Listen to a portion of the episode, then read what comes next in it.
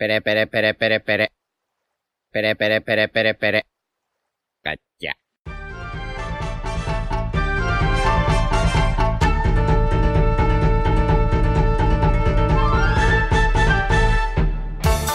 Hola Nakamas y bienvenidos una semana más a Radio Pirata, vuestro podcast favorito de One Piece.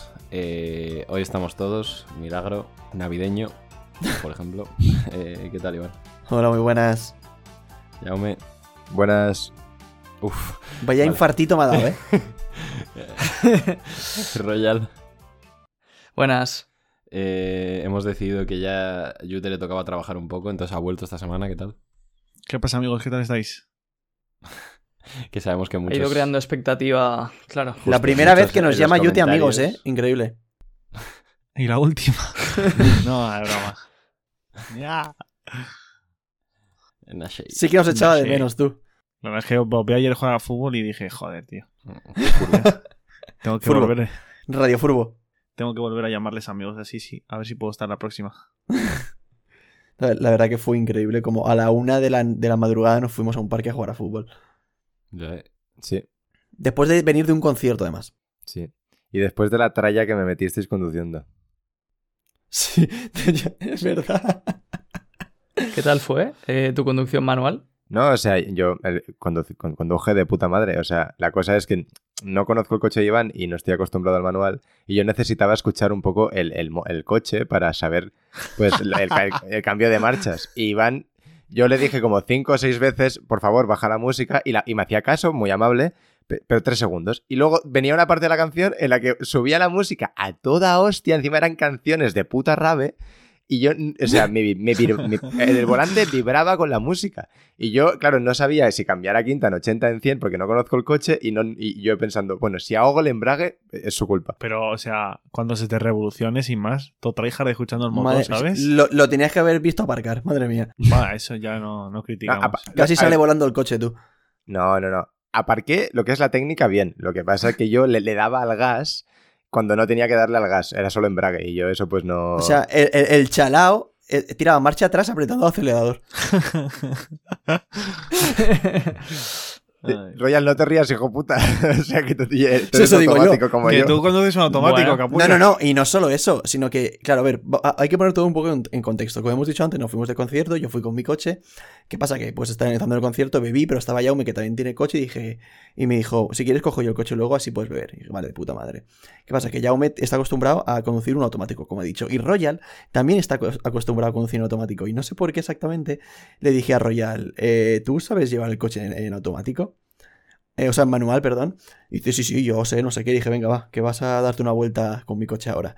Y dice, vale, sí, sí, no sé qué. Y, y lo, y y tenía aparcado el coche y no tuvo huevos el chaval de sacarlo porque había una cola detrás de coches y dice, no, no, no, yo es que te salir marcha atrás, no, no, no, que lo haga Jaume, que lo haga Jaume. A ver, fue un poco diferente la historia, pero sí, bueno, fue un poco diferente, la verdad. o sea, No, fue así. Pero lo que sí que es verdad, lo que sí que es verdad es que, claro, llegué al coche. Mi plan era pues darme una vueltecita y, y recordar cómo se conducía un manual, pero había una cola a lo mejor de 20 coches para salir y dije, mira, lo dejamos para otro día. Súper diferente, la verdad, que ya ha sido otra historia, ¿eh?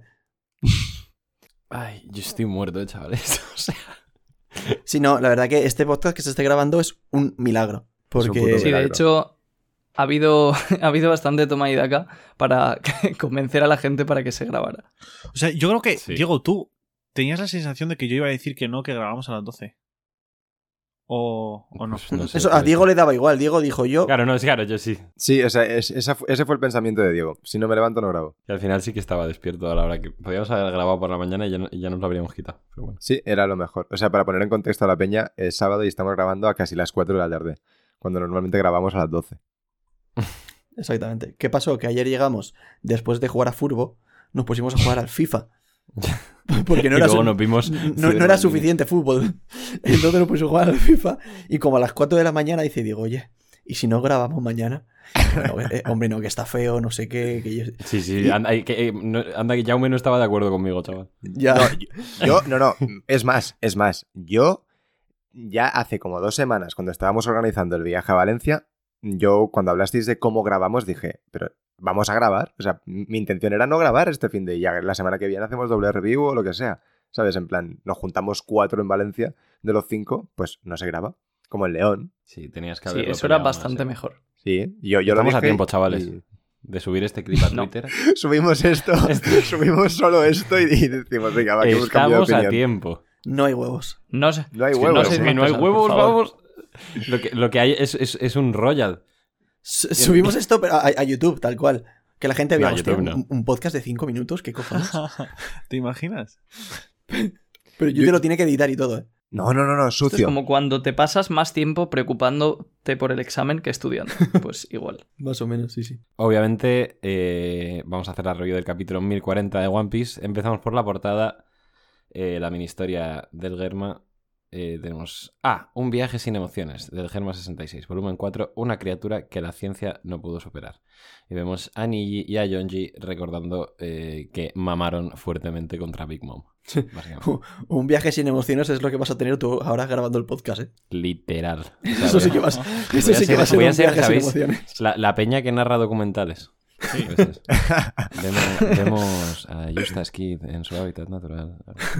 Yo estaba pensando más en el doblador de los documentales americanos. Pues también. Buah, o sí, sea, o sea, es lo mismo, creo, pero sí, Justo. claro. que se escucha la voz original de fondo, que es súper cutre. Sí. Molaría hacer eso un día. ¿Por qué? En catalán y castellano. Sí, ¿Con qué? no sé. Hostia, molaría que tú grabases un podcast en árabe y que te doblases. En plan, que yo grabo. No, yo grabo en árabe, en plan, cinco voces, una os representa cada uno y vais vosotros por encima doblando. ¿Pero qué? Vale. De hecho, se me, Sí, se me ocurre algo mejor incluso. Arthur puede doblarse en cinco idiomas en un mismo documental. Dios mío. Sí, sería un curro eso, YouTube, en verdad. Si nos cuesta grabar un podcast normal. Sí, la verdad. Imagínate editarlo. No, no queréis decir nada de la portada entonces. Estoy decepcionado con vosotros. No, yo sí que quería decir una cosa. Pero bueno, da No igual, no. No digo nada, no digo nada. eh, eh, no digo nada, da igual. Yo sí quería. ¿Cómo clavos. creéis que están clavados? Pues con un clavo. Ah, bueno.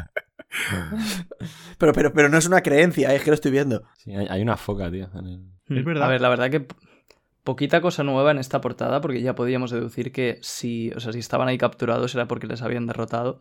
Lo único nuevo, por así decirlo, es que fue la propia Big Mom la, la que Sí. les. O sea, en verdad bastante bien estampa que fuese Big Mom, ¿no? La que. La que les Sí. derrotó. Y de hecho es un poco. O sea. En la línea con Big Mom, que amenaza mucho, pero luego en realidad no. O sea, no hace tanto. O sea, perro hablador, poco mordedor. Porque. Perro hablador. ¿Qué, qué perros Claro, tú, Royal? Big Mom. porque, mm, porque les dijo originalmente que era, no, no me acuerdo qué trato era, pero era como life or death o algo así. Como que supuestamente les iba a matar y luego realmente les ha pegado dos puñetazos, los ha guardado en el libro y ale, para la colección. Pop, eres el chido. gala. Nah, es broma.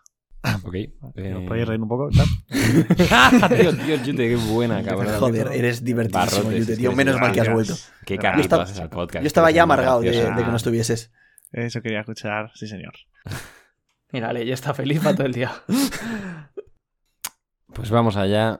Entramos en harina con el capítulo 1040 de One Piece, titulado en español Palabras que no afectan a la nueva generación, pero a mí la verdad que me gusta más el título en inglés, que es Cayendo en oídos sordos. Bastante, bastante más chula la traducción, ¿no? Co- Como suele ser habitual en inglés. Sí, aquí es como demasiado literal, o sea, palabras que no afectan a la nueva generación, o sea, no sé.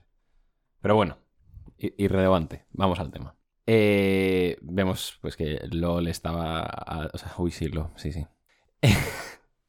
Kid eh, le estaba haciendo el ataque este del cañón de rieles a, Big Mom. Y vemos también inmediatamente un grafiquito de estos, un dibujito de los que le encantan a Oda. Vemos el agujero que ha hecho Lo en Onigashima, donde están teniendo la batalla contra Big Mom y el agujero que está también en el suelo de Wano. Y de hecho, eh, aquí ya vi una cosa por Twitter que de hecho creo que lo puso Elena, en plan Iranzo, la chica que nos hace los dibujos. em, que en Wano hay, otra, hay dos entradas. ¿Sabéis de lo que a Royal se lo dije ayer? Yep. Sí. Vale, pues A que hay no- como una No sé entrada. de qué hablas. Sí, hay como una entrada que es, es como un hueco gigantesco en el suelo de Guano que baja hacia abajo y ahí hay mar y se puede entrar por ahí también. Pues que igual Big Mom, en plan, cae. O sea, como que el, el- el agujero que ha hecho Lo está en línea con eso, ¿sabes? Ah, vale, vale. O sea, que cabe la posibilidad de que Big Mom caiga en plan hasta abajo, abajo, e incluso que estén sus hijos ahí y tal. Así que bueno. Sí, de hecho, eh, Deiniel, un saludo desde aquí, eh, ha puesto en Twitter un dibujo para intentar representar dónde está el agujero eh, respecto al, al pozo este subterráneo. Y es verdad que, o sea, según el dibujo que ha puesto él, el agujero está un poco más cerca de, de la capital que el pozo, pero claro, ya sabemos cómo eso da con estas cosas. Entonces realmente si, o sea, si quiere, si quiere que Big Mom caiga ahí, yo creo que lo puede hacer Y perfectamente. además que Onigashima está en movimiento. Sí, O sea, que eso puede influir. también. sí, Sí. sí, pero vamos, por, o sea, por las proporciones y tal. Pero, pero ya digo, de todas formas, o sea, lo curioso sería, vale, cae ahí, caería al mar, que realmente es casi peor que quedarse en el pozo. Entonces, para que sobreviva, la tiene que recoger alguien, que podrían ser o bien los piratas de Big Mom, Hmm. pero que sepamos no tienen acceso a esta entrada, o bien eh, he visto a gente decir también el gobierno mundial, que por alguna razón consiguiera encontrar la entrada, se colara por ahí, la recogieran y ya se la llevaran a, a la prisión. Es que hay algo muy curioso, pero es más de cara al final del capítulo, porque había mucha gente en la reacción que nos comentaba que estaba cayendo hacia magma. Entonces, mm, yo, o sea, entiendo un poco más o menos por qué lo dicen, pero bueno, luego ya las, en las viñetas de las últimas páginas lo, ver- lo, lo veremos mejor y os lo explico ahí, vaya. Vale. Big Mom eh, se tanquea bastante aparentemente el ataque de, de Kid. De hecho, hasta sonríe, ¿no? Cuando, cuando recibe el impacto, vemos que toda la gente que está viendo la, la batalla, pues se quedan bastante sorprendidos de que Big Mom haya aguantado eso. Eh, y de hecho dice que ahora es su turno de contraatacar. Y les da a Kid y a Lo la opción de escoger, darles 50 años de su esperanza de vida o convertirse en sus esclavos. Utiliza su Soul Pocus, Life or Slave. Y de hecho, simplemente liberando este terrorífico poder, empieza a robar la esperanza de vida de todos los que se encuentran alrededor de la escena. Pero Kid y Lo, obviamente, como ya vimos con Jimbe en su momento, no tienen eh, ningún miedo de esto, ¿no? No dejan que Big Mom influencie sobre ellos. Entonces, eh, el poder no surte efecto. Muy guay esto. Es que, claro, esto. La fruta de Big Mom es muy poderosa, pero es, es un poco como el haki del rey si no sabes recubrirte con él. O sea, contra gente fuerte no te va a servir. Claro. Sí, es una comparación muy buena.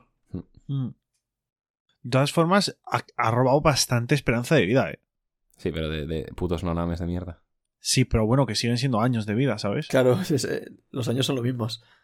O sea, yo pensé que esto a lo mejor tenía algo que ver de cara en plan. Porque sí que en la batalla ha estado. O sea, ha usado muchos años de vida como en plan para, para chutarse, Hmm. por así decirlo.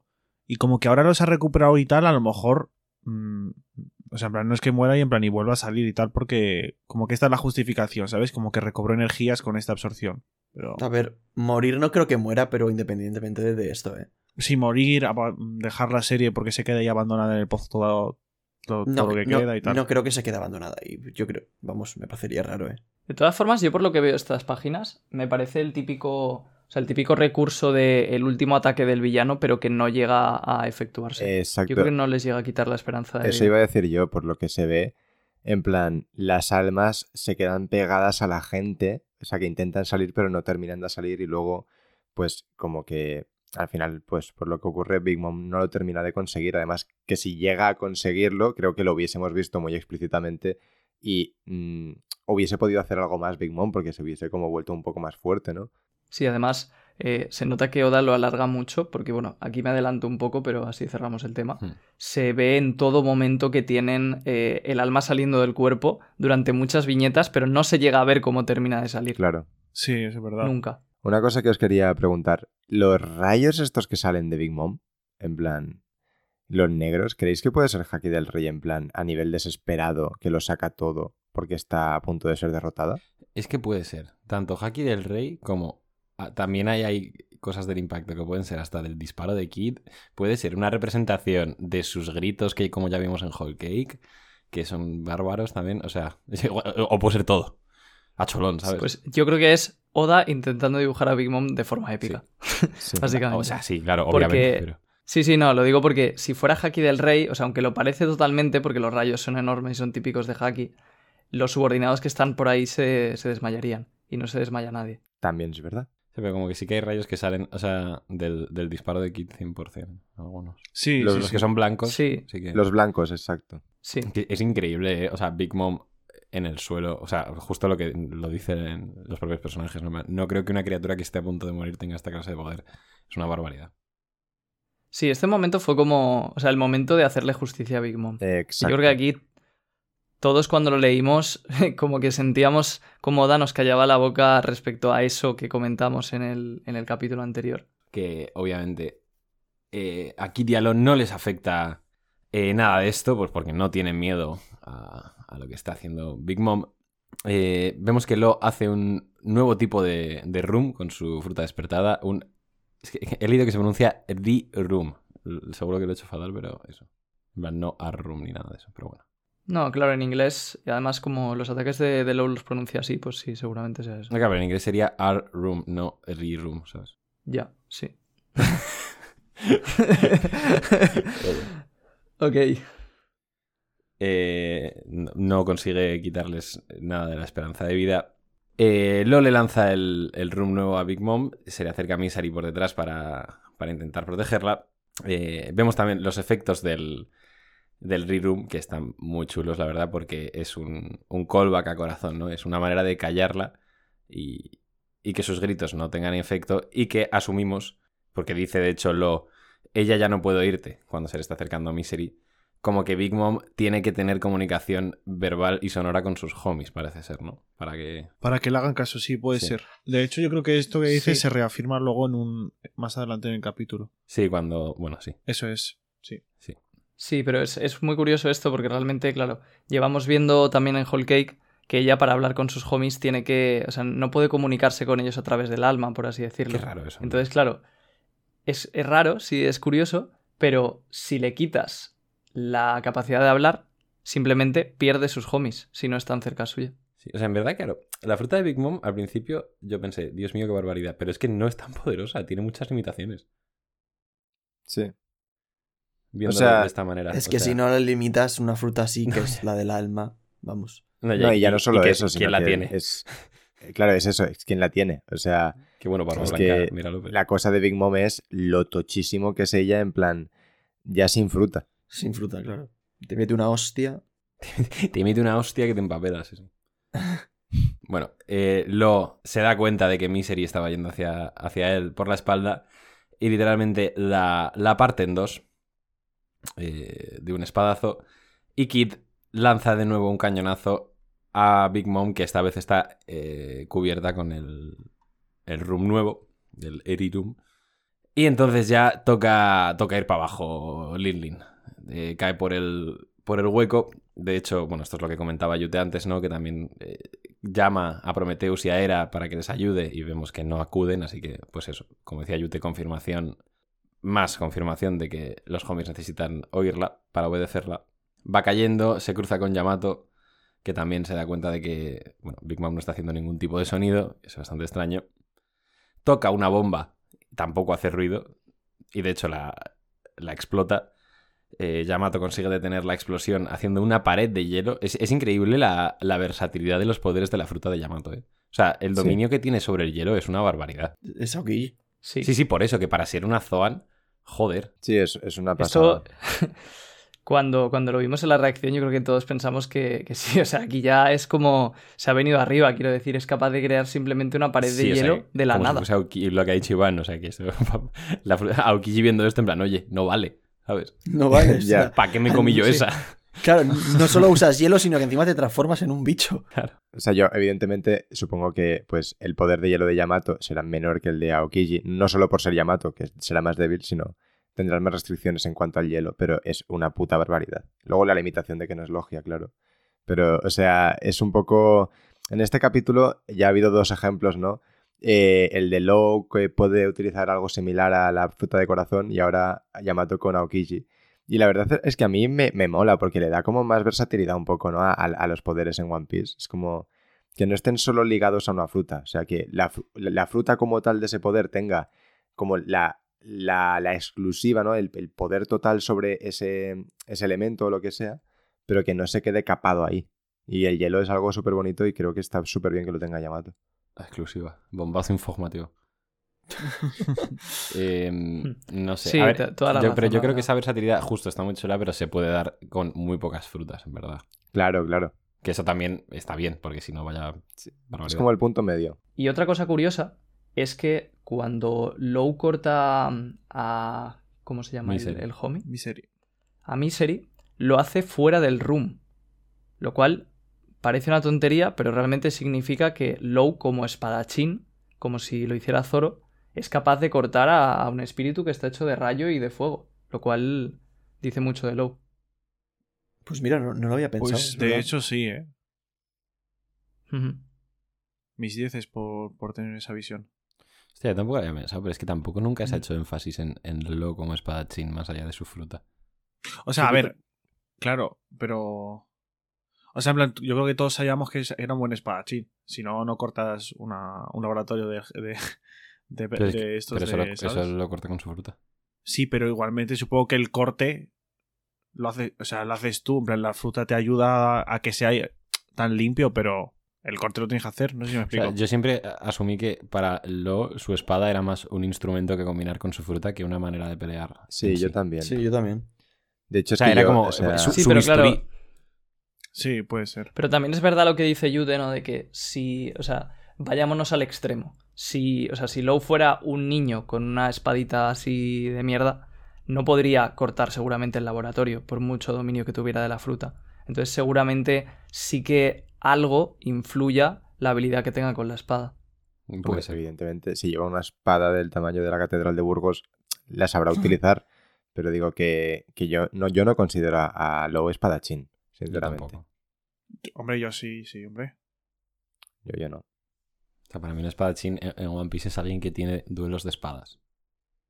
Claro. O sea, No, Sí, es que... o sea, O sea, eso al final es complicado, es muy ambiguo, pero, pero sí. O sea que evidentemente debe, debe saber utilizar la espada súper bien, porque es normal y la utiliza y, y la llevo us- usando siempre, pero, pero o sea, yo creo que no es tanto el uso de la espada, sino el estilo de combate, ¿no? Y, y en cuanto a estilo de combate, Lowe para mí no es un espadachín. Y luego, bueno, antes de seguir, algún detallito que había antes que me parece interesante. Eh, quiero volver a insistir en lo increíble que es Big Mom, porque esto lo comentamos en la, en la reacción y yo la verdad es que lo vi un poco mal. Kid mantiene el disparo desde el inicio del capítulo y aún así Big Mom se sigue agarrando y se sigue manteniendo sin caer. Y Kid. Eso me parece una cosa, increíble. es una Kid pasada. Ha aprendido a volar. De hecho, o sea, yo creo que simplemente que el impulso del ataque es tan bestia que él se mantiene en el aire. No, eso pero eso no, puede es- ser. ¿no está en el huevo en, en lo del Dr. Eggman? No. que sí, No. no. No, no, está de pie. el doctor Ekman. Eso, Sí. eso te traumatizó, ¿eh? Hombre, y lo sigue haciendo. No me extraña. Es que yo, yo al ver que Kit está tanto con el láser este, pensaba que como que lo había vuelto a hacer. Y es verdad, desde el anterior capítulo, que lo hace por, por primera vez, no ha dejado de disparar el hijo puta. Como no se le acaba. sí. Sí.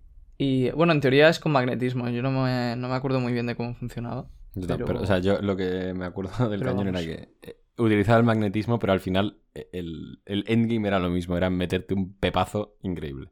Eh, exacto. Sí. Y eso. Bueno, también eh, la, eh, Big Mom explota una bomba y, y parece que también es un poco el fin del bicho de fuego esto, ¿no? Del, Eso es, sí. del- lo que había creado Kanjuro. Sí.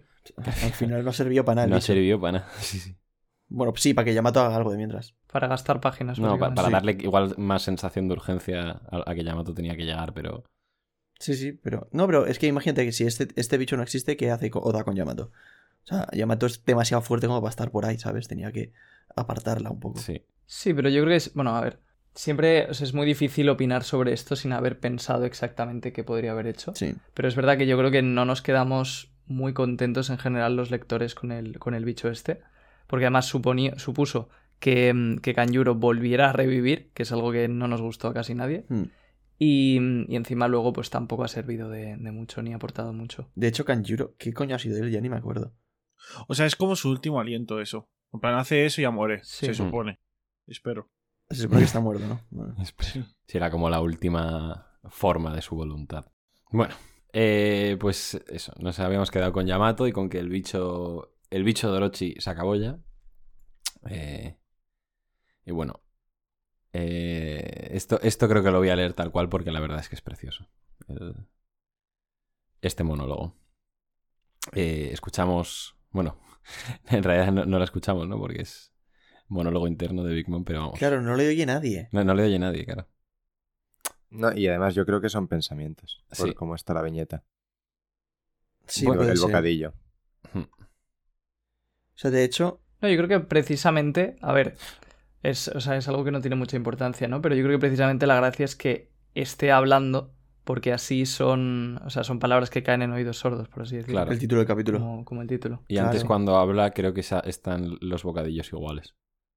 Sí. Sí, cuando grita lo de era y demás. Hmm. Buah, pues ahora me gusta Sí, todavía sí. más, ¿eh? Sí que está Sí. hablando, claro, pero son palabras que no les llegan ni a Kid ni a Lowe. O Sí, sea, sí, yo pues creo- me, gusta más así, ¿eh? es verdad. Mola, mola O sea, mucho yo, más. yo creo que, en plan, el, el hecho de que ahora cuando empieces hay una pequeña viñeta que pone toser, pues no piensas en toser, sino que en plan, eso es como el, el indicio de que no son pensamientos que está hablando, ¿sabes? Claro, no, Sí, muy está claro bien. que no piensas entonces. Por eso. No, tiene bastante sentido eso. En lugar de toser, lo piensas. Bueno. Pues a medida que Big Mom va cayendo, dice, pero nadie puede escuchar lo siguiente. Ah, maldición. Esto es cosa tuya. Toser. Oye, Roger, ¿por qué tuviste que anunciar eso antes de morir? El mundo entero se lo creyó. La gran era pirata. Ocasionar eso no te importó porque ya ibas a morir. Gracias a ello, mocosos de todo el mundo aparecieron buscando una oportunidad para brillar. Y nosotros somos los que tenemos que encargarnos de eso. Al menos podrías habernos dicho algo más exacto sobre el One Piece. Todavía sigo preguntándome si es real. ¿Qué es? ¿Dónde está? ¿Acaso en este país se puede obtener alguna respuesta? Ah, es tan frustrante. Kid, lo, nunca se lo perdonaré. Ni piensen que, ni piensen que lo que hicieron será suficiente para matarme. Y vemos ya confirmado por los recuadritos Yonko Big Mom contra la nueva generación, batalla del piso del escenario, ganadores, Eustace Captain Kid y el cirujano de la muerte, Trafalgar Law. Sé que me he dejado cosas mientras leía el discurso, pero no, me- no quería cortarlo, la verdad. Has hecho Y bien. luego claro. comentamos todo eso. Muy bien. ¿vale? Has hecho bien. Que nos, nos ha dado ¿Qué? como pena Big Mom en plan en este discurso. Me, me encanta. O sea, esto, es, esta parte, to- estas dos páginas, es el peso que necesitaba para creerme que la han derrotado. Y lo que no había en el anterior capítulo. Sí, un poco sí, ¿eh? O sea, yo fíjate que ya estaba contento con el anterior, pero es que esto ha sido increíble. Lo termina de cerrar completamente. Sí, es lo que ha dicho Diego, Sí, el peso. además- Exacto. Que al final es lo que comentamos en, en la review anterior, que ha caído uno de los cuatro villanos principales de la serie, al menos Ojo, en, en el punto de partida, sin contar el... ¿Estás diciendo que eso, Shanks eso, es justo, villano? confirmamos que Royal está con la teoría de Shanks villano. No, pero esto, o sea, eh, no voy a contestar a eso.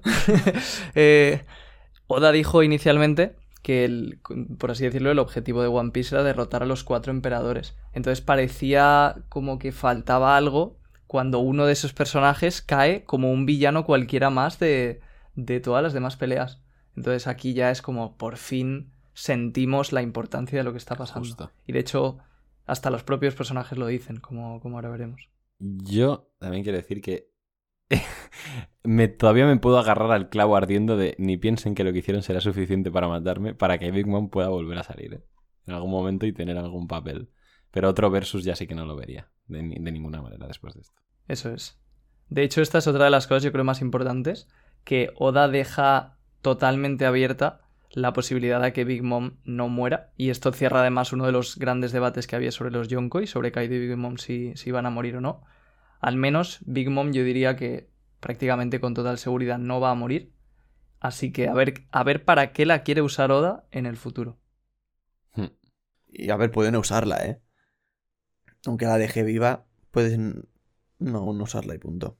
Sí, de hecho se me ocurre que eh, molaría, no creo que lo veamos, pero desde el punto de vista de Big Mom, una vez Luf- Luffy mm, gane la guerra contra el mundo y tal, eh, es como que va a acabar con el racismo, ¿no? En, el mundo y todas las razas van a poder vivir en paz en la superficie. Entonces, al fin y al cabo, eso es el sueño de Big Mom, ¿no? Sí, lo que pasa que, eh, claro, eso es genial. Es una de las pocas cosas que me gusta mucho de Big Mom.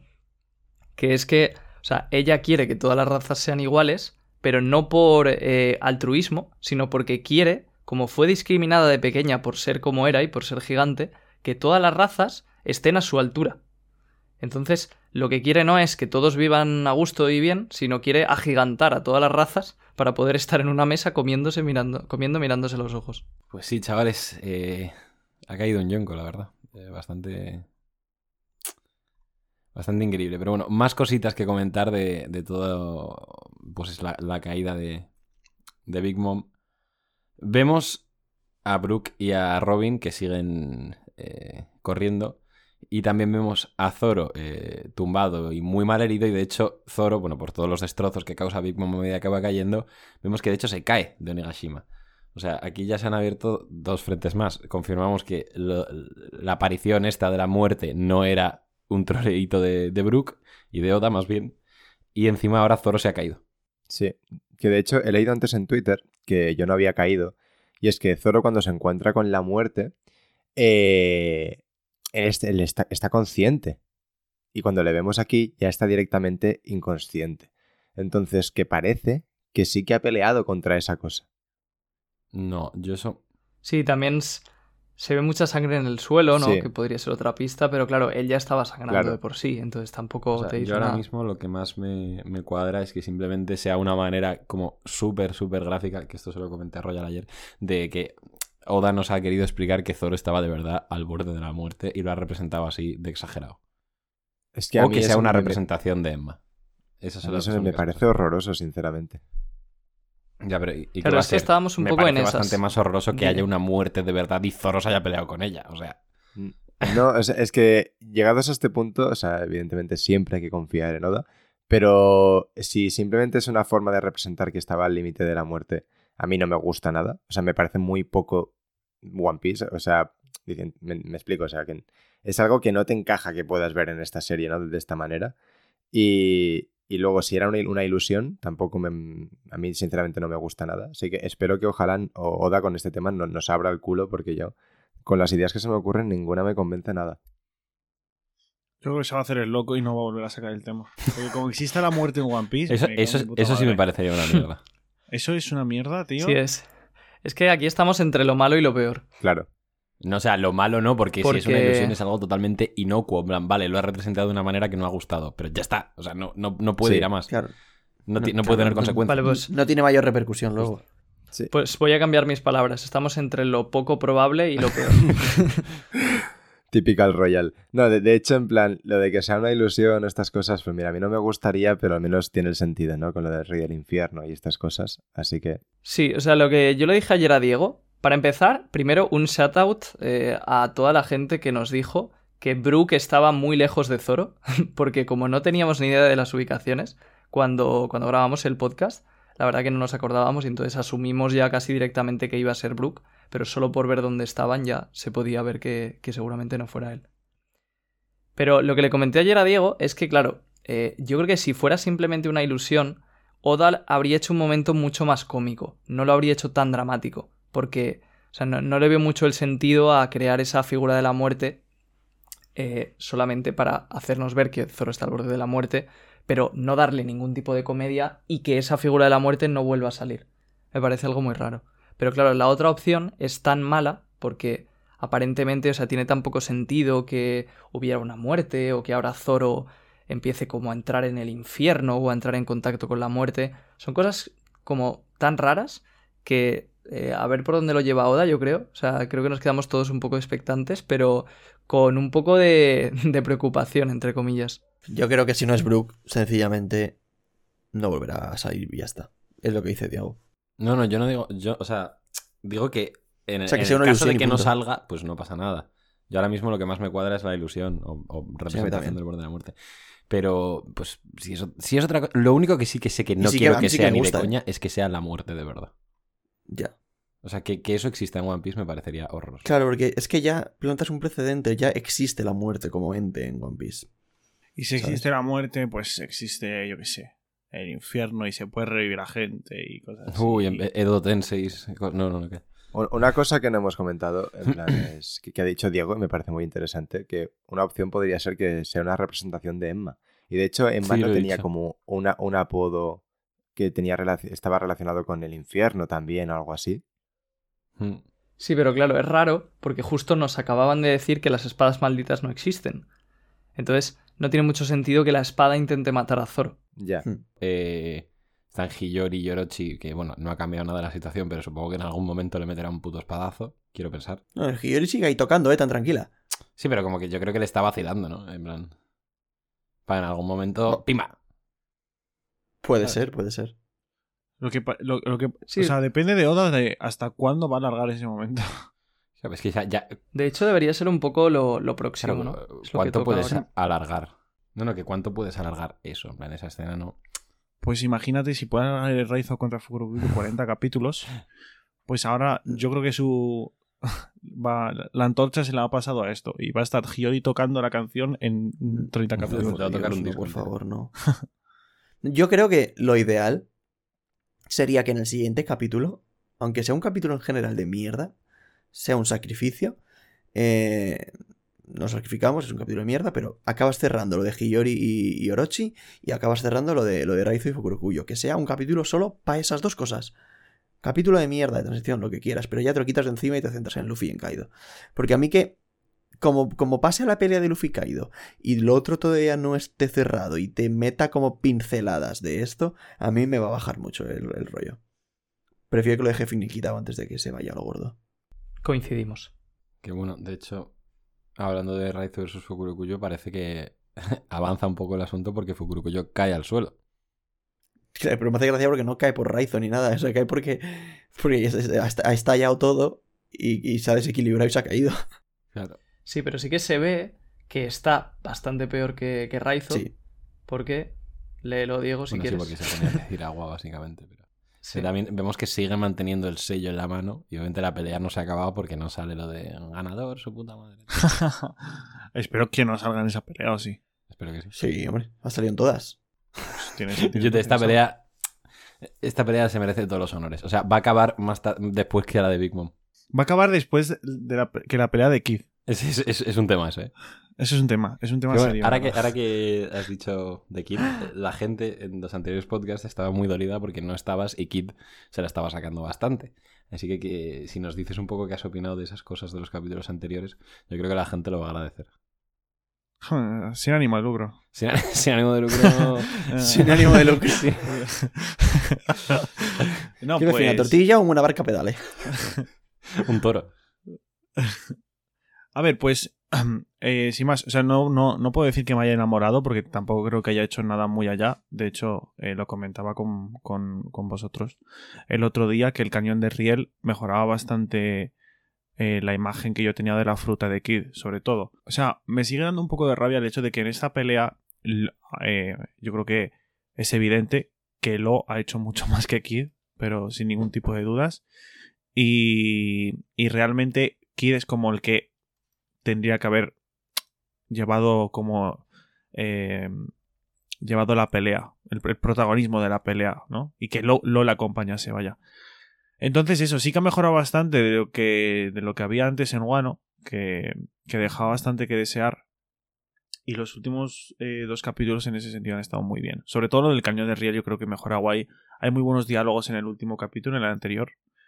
Y nada, buenas sensaciones, pero sí que espero que, que aún así Oda encuentre algún hueco para volver a traerle a la serie y, y- y ver qué hace con él un poquito más. Porque vamos, eh, yo creo que, o sea, en plan, te guste o no el personaje, que el- pues sigue siendo el personaje que pre-time skip tenía mayor recompensa que Luffy, que era la otra, que era pues que es el contrario a Luffy, el que, el que riva- rivalizaba con él de la, de la peor generación, entonces yo creo que a todos nos ha dejado un poco la espinilla de en plan, "Mm, puede haber hecho, hecho algo más, ¿sabes?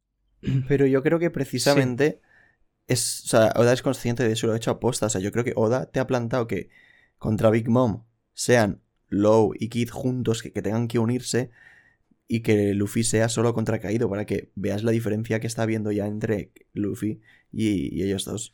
Sí, pero Kid todavía. O sea, por ejemplo, Kid tiene Haki del Rey y no ha hecho nada con eso, ¿sabes? Ya, esto ya lo hablamos la semana pasada, sí.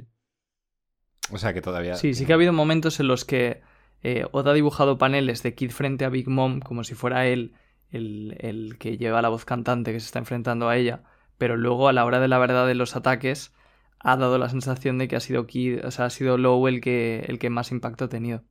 Pero es que aquí también lo que le pasa mucho es que le encanta mucho hablar y es muy bocazas. Y, y- y quiero decir. Como no, Yute. no, pero, Por eso le gusta, por eso le gusta tanto a Yute, claro. Pero, Claro, tío, pero quiero decir que, o sea, estamos asumiendo que, que Kid tiene que ser más fuerte que Low.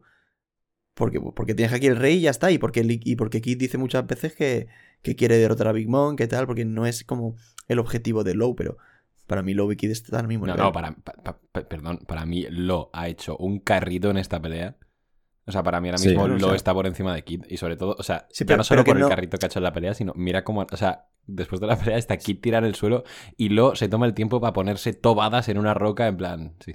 Sí, sí, sí, pero que lo que no entiendo es por qué se le exige más a Kid que a Low, cuando para mí, no sé, creo que están iguales, ¿sabes? Por lo que ha dicho Yute, yo creo. Porque en su momento sí que se le equiparó un poco más a Luffy, aunque sea a nivel de recompensa. iba a ser un personaje muy importante de cara a la trama. eh, aún al principio de Wano se le seguía equiparando. En la prisión estaban todo el rato. Ah, no, yo soy mejor que tú, pero yo soy mejor que tú, no sé qué. Y competían literalmente hasta en puto comer. O sea. En Sí, plan, en ese hay, sentido, hay, hay sí. justifica- O sea, hay, hay motivos para pensar que obviamente, pues Kid es como el, el- el- el- el segundo. eh, y, no, y no lo. En ese sentido. Entonces, es lo que has dicho. También lo que ha dicho Diego. Kid está todo matado en el suelo. Que obviamente eh, no hay que menospreciar el hecho de que eh, tuvo que comerse mucho, mucho daño por parte de la pelea de Hawkins Killer y demás. Pero, También. no sé, eh, yo creo que o sea, deja un poco que desear, vaya, igualmente. Pero bueno, no está mal del todo. Sobre todo, Yo creo que ha hecho buen papel Kid, ¿eh? lo- sobre todo lo del cañón de Riel ha estado guapo, pero Ha hecho Pero un no sé. papel, sí, es un delantero, pues eso, sí, de 17, delantero, 18 ¿no? goles, pero no, claro, no destaca, ¿sabes? no destaca. No es, A ver, no es han- cristiano, pero te mete pues eso, 18 goles por temporada también. el, el- el papel que ha hecho ha estado bien, pero, eh, por ejemplo, su despertar en los últimos, en los anteriores capítulos, lo que vimos, es- mm, había cositas ahí, en plan, yo qué sé, podía haber tirado un poco más de imaginación y podría, haber- podría haber hecho cosas mucho más chulas. Es decir, en, en general, lo ha, ha tenido un despertar mucho más interesante y lo ha usado muchísimo más que Kid. Y en verdad, lo le tenemos ya un poco más visto. Se ha enfrentado a Dove y tal. Yo, yo creo que es Eso porque, es verdad, ¿eh? porque, porque con lo que dijo lo de su sueño, yo entiendo que, que más o menos va a acompañar a los Mugis. Porque si no, no le veo sentido darle, seguir dándole importancia, vaya. Entonces no sé, no sé cómo. ¿Tú crees que les va a acompañar? No sé, tienen que cumplir su sueño el chaval y la única manera es al lado de Luffy, entonces. No, pero yo creo que porque el sueño, al final yo creo que todo el mundo sabrá lo que ha ocurrido en el siglo vacío, ¿no? Como que, como que se revelará la historia para todo el mundo. Claro, pero si es su sueño, tiene que hacer algo para conseguirlo, ¿no? Mantenerse vivo. Joder, ¿no? a ver, No sé. O sea, está peleando contra un Yonko, quiero decir, no me parece poca cosa. No sé. O sea, yo sí que creo que Low tiene que ayudar de alguna manera a cumplir ese sueño. Pero no tengo claro cómo lo va a hacer, porque, claro, acompañar a los Mugiwara, ¿cómo? ¿Como tripulante? Pues yo creo que no. Ojalá. Como aliado, ¿cómo lo acompaña? Porque tampoco creo que se una a la flota.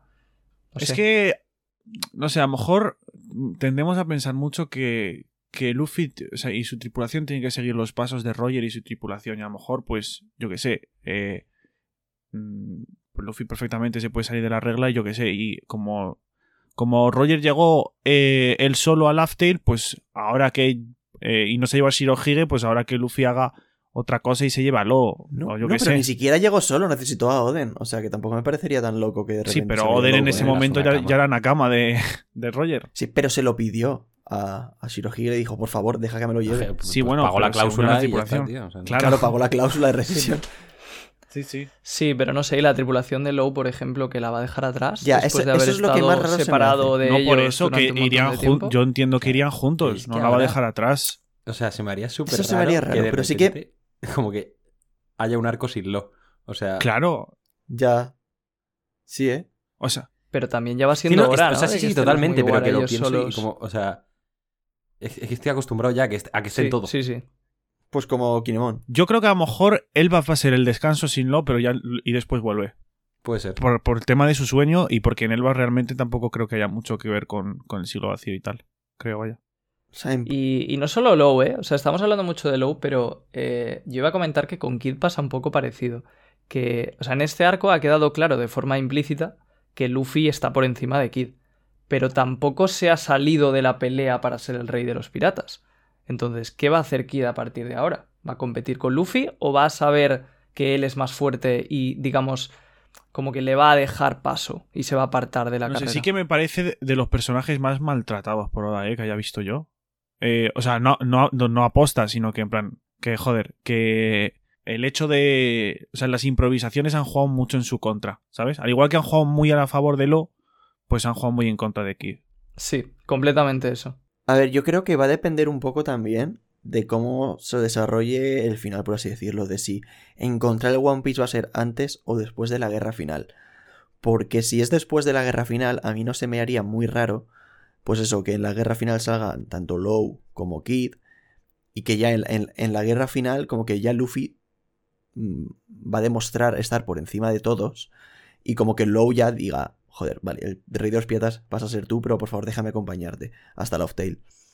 Y ya que se vaya con él a, a- a- a- saber pues qué ocurrió en el siglo vacío. Pero si fuese antes, ya se me haría más raro. Pero si es después, sí que le veo más sentido. Y luego os quería comentar lo que os he dicho un poco al principio del podcast, eh, que es lo que nos dijeron en la reacción, que es el tema del magma. Yo no lo veo mucho, pero eh, si os fijáis en, los, en la segunda doble página, eh, del agujero de Big Mom, voy a ser muy visual, eh, tristemente, del agujero en el que va a caer Big Mom, vemos que está cayendo ella en el, en el, en el eh, re-room y sale humo. Y luego se le empieza a iluminar la cara a Big Mom en las siguientes viñetas, se ve en un pozo oscuro luz que, y cada vez está más cerca de ella. Y claro, entonces la gente pensaba que eso era magma. Eh, no sé qué opinaréis, no sé cómo lo veis. Y que por eso luego, pues con el choque, pues sale toda esa explosión y tal. Yo creo que lo de la luz es la fiesta. Que está al lado. Están todos celebrando y hay luz, a lo mejor puede ser. Mm, Yo creo que no os referís a lo mismo, ¿eh? Porque O sea, que te, a- a- Vamos, la, La la luz cara de cara se ilumina. Sí, pero la fiesta está lejitos, ¿eh? sí, sí. Además Big Mom ahí está en el agujero Sí, ya. está dentro del agujero. O sea, vaya, vaya fiesta que tienen que tener, chaval, para que se vea debajo de tierra. Y muy oscura tiene que ser la noche en Wano, porque. Pero está cayendo de cara al agujero, Claro, sí. Sí. seguro. Hombre, si no, ¿para qué haces una viñeta en la que mira Sí, para porque abajo? mira, porque mira abajo, claro. Y luego ya en. Si te fijas en la última viñeta en la que sale, sí está. Está Sí, completamente. pero eso podría ser cara. incluso como rollo puff desde dentro del agujero. Pues puede ser también. ¿Cómo, cómo? Es que yo, yo, la primera vez que lo leí, lo leí como, como si estuviese viendo desde abajo del. O sea, desde fuera del agujero. No, desde dentro. Dentro, pues sí, dentro. O sea, como que te va a caer encima. Mm. O sea, yo creo que está bastante claro que es simplemente la bomba que explota justo debajo de Big Mom y entonces vemos la explosión grande. Y el color así como blanco o amarillo que parece una luz es la luz de la explosión. Vale, sí, bueno, puede ser. Mm. Mm. Sí, te- te- tendría sentido, vaya. Y luego, el, el área que hay en la, en la viñeta grande, ¿creéis que es el, el, el room que se ha extendido para que no se escuche la explosión en, en la fiesta? De- no, lo había pensado, pero sí, obviamente. Justo, sí. Pero, o sea, Increíble, por cierto, que a Low le quede la energía como para agrandar tantísimo el room. Así, pero luego, en plan, y. No, pero solo agranda el tamaño que de Big Mom. no hay de la explosión. No, no, fí- claro, fíjate luego con la explosión. Pero eh, el, el- lo, o sea, lo que es eh, evidente. O sea, en plan, sabía que iba a caer una bomba ahí y, y hace un agujero del tamaño de la explosión. ¿o Medio cómo? raro eso, en verdad. Sí. A ver, igual es que. O sea, el detalle es la polla, pero es raro. Sí, igual- es, es una tontería al final. Sí. No, no- no hace falta ni pensarlo. Iba a dar una explicación, pero es que. Sí, puedes poner mil excusas para, Sí. para que tenga sentido, sí. De hecho, eh, una cosa que ha comentado gente es cómo tiene sentido la propia técnica de hacer el, el room silencioso. Pero bueno, al final, claro, aparte de que nos la zumba, como muy bien ha dicho Diego, si él puede controlar todo lo que pase dentro del room, pues al final hasta tiene sentido que, que también pueda hacer que no O haya sea, ruido. Justo la fruta de lo. Casi que lo compro, lo compro casi todo, lo que haga. O sea, O sea, sí, en plan, yo ya no le busco explicaciones. Porque nunca la en hace todo. o sea, claro, es. Nun- Nunca lo he tenido. Claro, es en plan, hace todo. Sí, justo. O sea, si Low fuera el protagonista, One Piece duraba un tercio. Yo creo que en él se lo hubiese chingado en Skype. No, porque hace un room, le corta la mitad y se va. Y así con todos. Pero en él, De te- hecho, en él tenía en este capítulo acaba de cortar la electricidad. Sí, sí, no sé si- En, en él, en ese momento, yo creo que hubiese derrotado. Si lo. Si la progresión de lo es igual a la de Luffy, eh, hubiese perdido contra Enel en ese momento. Oh, Sí, bueno, pero. Y, y literal que cualquier protagonista. Ah, ya, bueno, Sí, yo pues está. Sí, sí. Cualquier Sí, a supernova. ver, y, si no- y- y- Y si nos metemos, Low no hubiera subido a Skypiea, seguramente. Ya. Y por eso está aquí. Y no, es, no está Luffy. Pues nada, han ganado, chicos. Eh, obviamente, sus respectivas tripulaciones muy contentas. Y ya está. Se han chingado un yonko. Sí, bueno, está bien, ¿no? Está bien, sí. Bueno, pues vamos ya con. Sí, a ver. Si, no queréis añadir nada más de esto, vamos con la recta final del capítulo. Ya. eh, bueno, en la armería donde está Yamato se ha abierto un boquete, ¿no? De, debido a la explosión. Y ya Yamato le explica a Momo que, bueno, ha conseguido congelarlas todas y evitar que exploten las demás. O sea, el tema de las bombas ya está bastante controlado. Y Momo le dice que se alegra de que esté a salvo. Ahora está ocupado, obviamente, está intentando detener a Onigashima, pero que tiene que escuchar esto. Zunisha está muy cerca de la isla. Yamato se sorprende porque obviamente reconoce ese nombre de haberlo leído en el diario de Oden. Y Momo le contesta, exacto, que sí es ese Zunisha que, bueno, cometió un crimen horrible hace 800 años, cuando era Nakama de Joy Boy. Y aquí viene, pues, la, la- la rotura de culo de este capítulo, ¿no? La verdad, que Zunisha fue Nakama de La Joy ver- Boy. La verdadera bomba del capítulo. Ojo, barras. pues nada, aquí ahora, ahora es cuando todos nos callamos y le preguntamos a Royal qué, qué ha pensado. Pues un poquito sí, ¿eh? Ah, here we go again. Vamos a ver. Em, nada, esto yo cuando lo leía en el directo, la verdad que eh, me sorprendió menos. O sea, pero no por el hecho de que yo lo tuviera estudiado ni nada, sino porque yo creo que es algo que no es tan revelador como puede parecer a, a primera vista. ¿Por qué? Porque realmente ya sabíamos que Zunisha venía de hace mil años y yo creo que todos nos imaginábamos que sería el siglo vacío. Y segundo, toda esta historia de que cometió un crimen, que solo puede hablar con, con Momo y tal, o sea, como que ya le da una relación. Y también el hecho de que los Minks vivan en su lomo, que esté ligado al clan Kouzuki. O sea, es como que realmente ya podíamos suponer, casi con total seguridad, que era parte del reino antiguo y que era un amigo de los miembros de ese reino.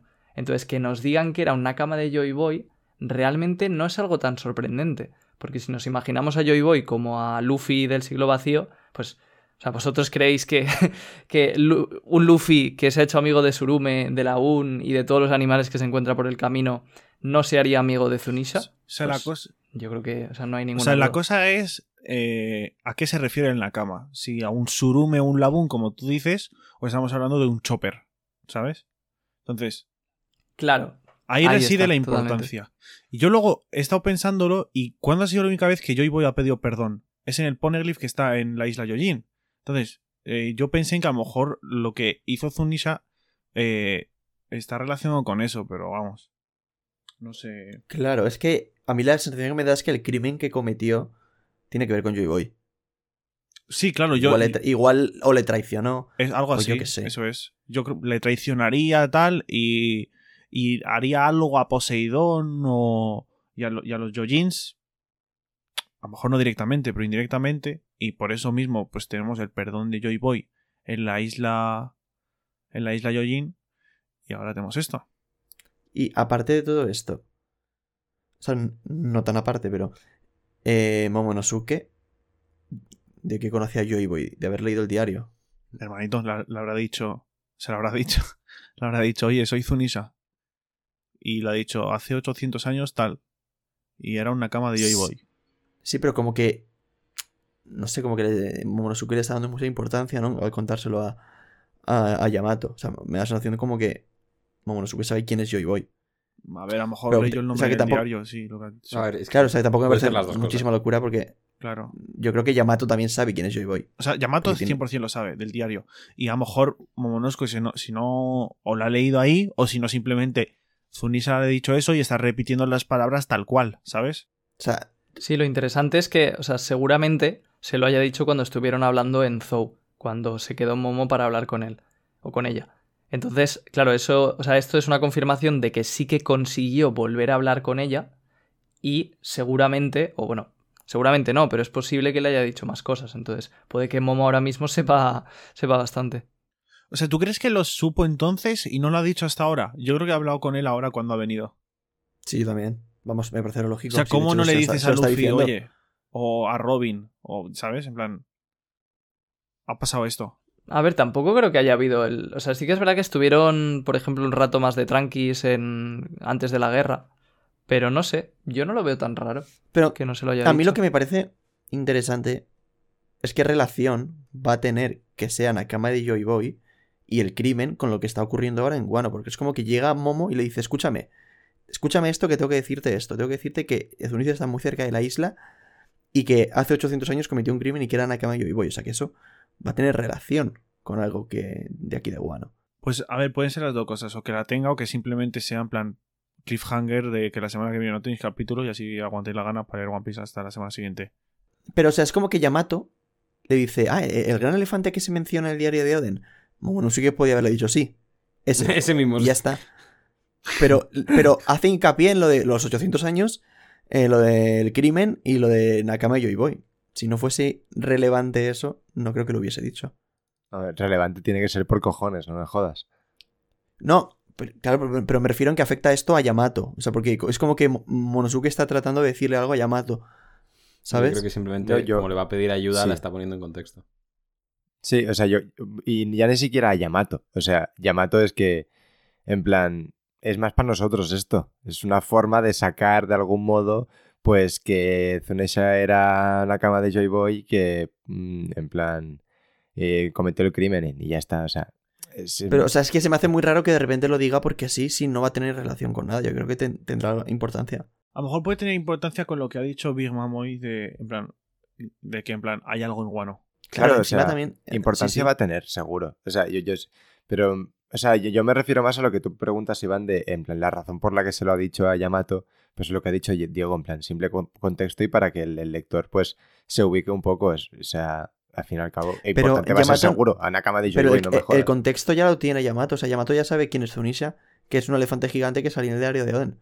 Entonces, ¿qué más contexto necesita? Pa- ah, ya- ¿Para ya qué- para- veremos. o sea, el, el punto es, ¿para qué necesita Yamato saber que yo y Boy eran Es Nakama que no lo sabemos, porque no sabemos lo que le ha dicho Zunisha a Momo ahora. Ya, ya, pues es lo que estoy diciendo, que me parece interesante a ver Sí, claro. a dónde lleva esto. Cualquier cosa que tenga que ver con Joy Boy, inmediatamente es como. Me vuelvo loco ya, ¿sabes? Ya. Sí. Sí, de hecho, otra cosita que es un detalle es que Joy Boy, antes de este arco de Wano, solo se le había mencionado una vez en toda la serie, que era cuando, o sea, era en la isla Gyojin, en el Poneglyph. Y solo en este arco se le ha mencionado ya como cuatro o cinco veces, no sé cuántas, pero, pero muchas. Entra lo de Kaido y esto y Mm. tal, sí, sí. El flashback de Roger también. Se vienen cositas, chavales, se vienen cositas. Sí, o sea, Oda ya nos está preparando de- en plan como se viene. Ya, eh. Y Una cosa que a mí me ha gustado eh, de Momo y Yamato como tal es que me, me ha parecido como muy natural cómo ha surgido la conversación en plan que justo sabes que Momo estaba por ahí en plan volando al lado de la isla, se ha abierto justo la armería, que tiene sentido, y se han encontrado y justo pues e- ellos dos han podido hablar de esto porque son los dos que han leído el diario. Entonces es como que me... O sea, es- me ha parecido que es una cosa que igual pasa desapercibida, pero está, está como muy bien llevada, muy orgánico, ¿no? Así como, por ejemplo, con Hushu, que de repente te hablara de la Gomu Gomu, fue como, ¿a, a cuento de qué? Con, esto me ha parecido que, está, que ha estado muy bien hecho. Sí. Lo, lo único es lo que dice Iván, de que, claro, si esto luego no tiene ninguna consecuencia, ¿por qué le habla de Joy Boy, no? Claro. Entonces veremos a ver si en el capítulo siguiente eh, lle- lleva algún O sitio. sea, yo creo que no hay forma de que aparezca el nombre de Joy Boy eh, en One Piece y no tenga ningún tipo de importancia posteriormente. Y luego lo que, lo que le comentaba a Diego ayer también, que ahora qué va a hacer Yamato. Porque claro, es como si Momo le estuviera pidiendo a. Bueno, a él o a ella. Es que ya tenemos dos personajes que no sabemos su Ya, género. ya verás cuando vaya Zunisha, o sea, Yamato para allá. y- Ellos. No, no, ahí está fácil. Ellos. No puede ser Es- ellas.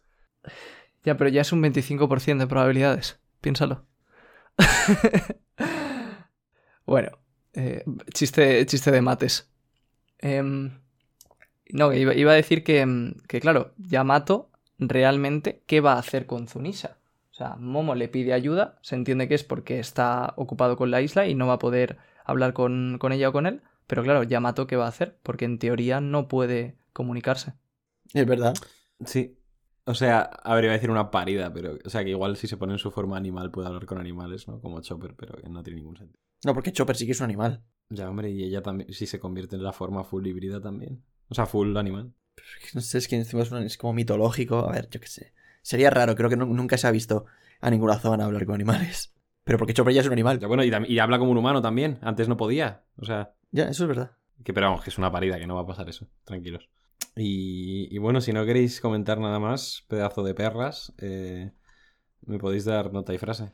Pues yo sí, sí que quiero comentar algo ¿Cómo más. no?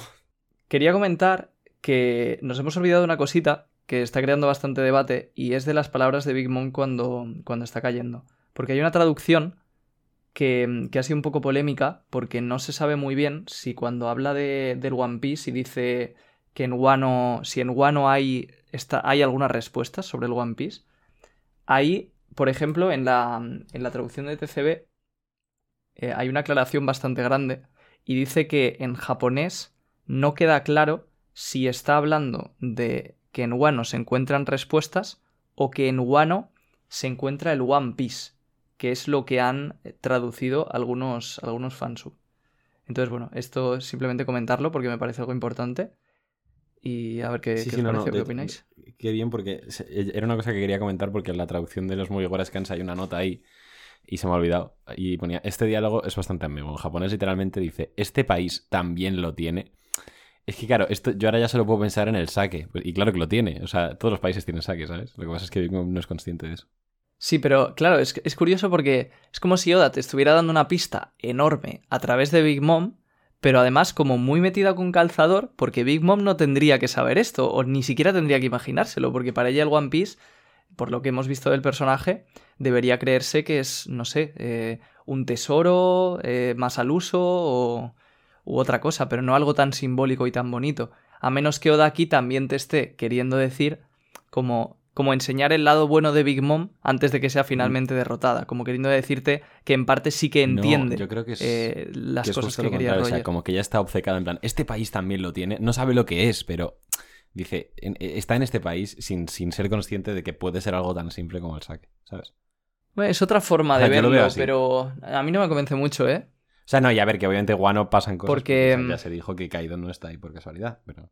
No sé, yo personalmente, o sea, a lo mejor peco de, de, o sea, de inocente, pero yo creo que no es una pista tan grande como la gente está creyendo, porque no- ya digo, no me cuadra que Big Mom nos pudiera, nos pudiera dar una pista así. Eh, pues quién sabe. Pero una cosita también que me parece curiosa de esto, ya que hablamos de, o sea, de cuando cae Big Mom, es que lo que sí que te está enseñando un poco Oda es el, o sea, cómo es de distinta a los D o a Luffy, por ejemplo. Porque aquí ella está siendo derrotada y está lamentándose por no haber podido ver lo que era el One Piece, por no haber podido saberlo. Y en cambio Luffy, que esto lo, vi en Twitter, que lo, que lo comentaba alguien, cuando Rayleigh le iba a decir que era el One Piece, le dijo, no, no me lo digas. Es decir, mientras Luffy lo que quería era la aventura, Big Mom quiere justo lo contrario. Big Mom quiere las respuestas sin la aventura. Pero también porque, o sea, ya han tenido mucha aventura, ¿no? Yo creo que lo dice, en plan, le dice, o sea, le dice, Roger, eres un hijo de puta, nos has mandado a todos estos payasos. Por, Nos hemos tenido que hacer cargo de todos y cada uno de ellos durante tanto tiempo. por tu puta Eh, culpa, claro. Por tu puta culpa. Porque eres un bocas. No, claro, y que estos, y ese- estos la han conseguido derrotar, pero ¿cuántas veces habrá tenido que ma- mandar a tomar por culo Big Mom a, a tíos que, que iban con ínfulas de ser alguien, ¿sabes? Claro, en plan, a gente que se proclamaba... De hecho, el- nosotros como lectores nos reímos de que Big Mom repita siempre el discursito ese, pero es que lo habrá repetido 30.000 veces y 29.999 tenía razón. Pero y es real lo más de esto. madre que ha hecho Big Mom, ¿no? Claro, repetirlo, repetir algo mil veces. Y luego que Sí, resulta que y- tiene razón. Y que ya lo dijo Kaido, en plan, otro tonto que quería ser yo Boy, en plan, imagínate la de Luffy que ha tenido que eh, partir la boca a Kaido. No, no, no, amigo. Como, Luffy es solo uno. No, verdad, eh, Luffy es y, y- y va, y va a mamar. ¿Qué kids? La cantidad de puta kids. madre que, tu puta madre, de Monets, de Monets, ah, no, que ni llega, ni llega al nuevo mundo. Topicao, ¿eh? De sea, hecho, Monet estaba ya en el nuevo mundo. ¿eh? Ah, venga, Pero cállate. en teoría, eh, lógicamente debería haber como una generación de supernovas cada año. De hecho la hay. Entonces, vale, entonces es que claro, cada puto año han tenido que llegar cuatro gilipollas a, a Wano y a Whole Cake en, en plan intentando partirle el culo a estos dos. Y, y claro, es que de- de- debe ser agotador, yo, yo, yo- yo lo entiendo. Sí, o sea, a ver, no creo que todos lleguen hasta Guano. Siquiera alguno llegará hasta Guano, sea- es la pregunta. Pero lo que también me sorprende es, en plan, según sus palabras, tipo, han estado 20 años mm, controlando tanto y no han podido encontrar los cuatro putos robots por el En plan, ¿qué cojones, tío? Y Luffy en dos añitos, mira. Los anitos, easy, easy money. Claro, porque el de Zou Sí. es muy Pero claro, complicado Luffy-. Y falta otra. ¿no? Eso es, sí. Sí. Pero vaya, que sí que, o sea, la diferencia yo creo que está ahí, porque si Luffy cayera derrotado sin haber cumplido su sueño, yo creo que no se lamentaría de, vamos, estoy convencido, no se lamentaría de no saber qué es el One Piece, simplemente sonreiría y diría, "Ah, pues he tenido una buena aventura. Bueno, pues ahora sí. Eh, si alguien quiere decir algo más, es la- Last Chance. Mm, Bueno, yo quería, mira, ya que estamos con lo de Big Mom y tal, que me hace. No sé, me parece. Me hace como especial gracia que hay un momento en el que dice: ¿de verdad existe el One Piece o no? Es, que, es un poco como. Si de verdad tienes que preguntártelo, es que para nada merecías encontrarlo. Y también está claro que Sí. no, vio, no vio el streaming de Marineford tampoco. No, no vio el stream- No, pero a lo mejor sí que lo vio. Pero aún así, quiero decir, no sé, es como que para mí si te lo tienes que preguntar, va, va mal. Sí, o sea, eso es lo que ha dicho Royal, que en plan ahí está la diferencia, que Luffy no dudaría ni en el último momento de su vida que el One Piece Exacto. existe. Y ella sí lo hace. Barras. Bueno, pues ahora sí, ya, si alguien quiere decir algo más, me la suda, no pienso dar otra oportunidad. De- Nota, Gracias. nota y frase. ¿Empiezo yo? Venga. Vale, pues ha sido un error porque no tengo ninguna frase. Pero, pero una cosa, Yute, si no tienes nada pensado, ¿por qué dices empiezo yo? Porque lo mío es Pues la puedo- improvisación. Barras. ¿Qué, ¿Quieres empezar Puedo tú yo? empezar yo si Sí, quieres. venga, sí, te, yo lo te tengo. dejo, te dejo. Jaume es el único que la tiene. Esto, Sí. esto es como yo ayer con el coche, ¿eh? ¿Yute? sí, un poquito.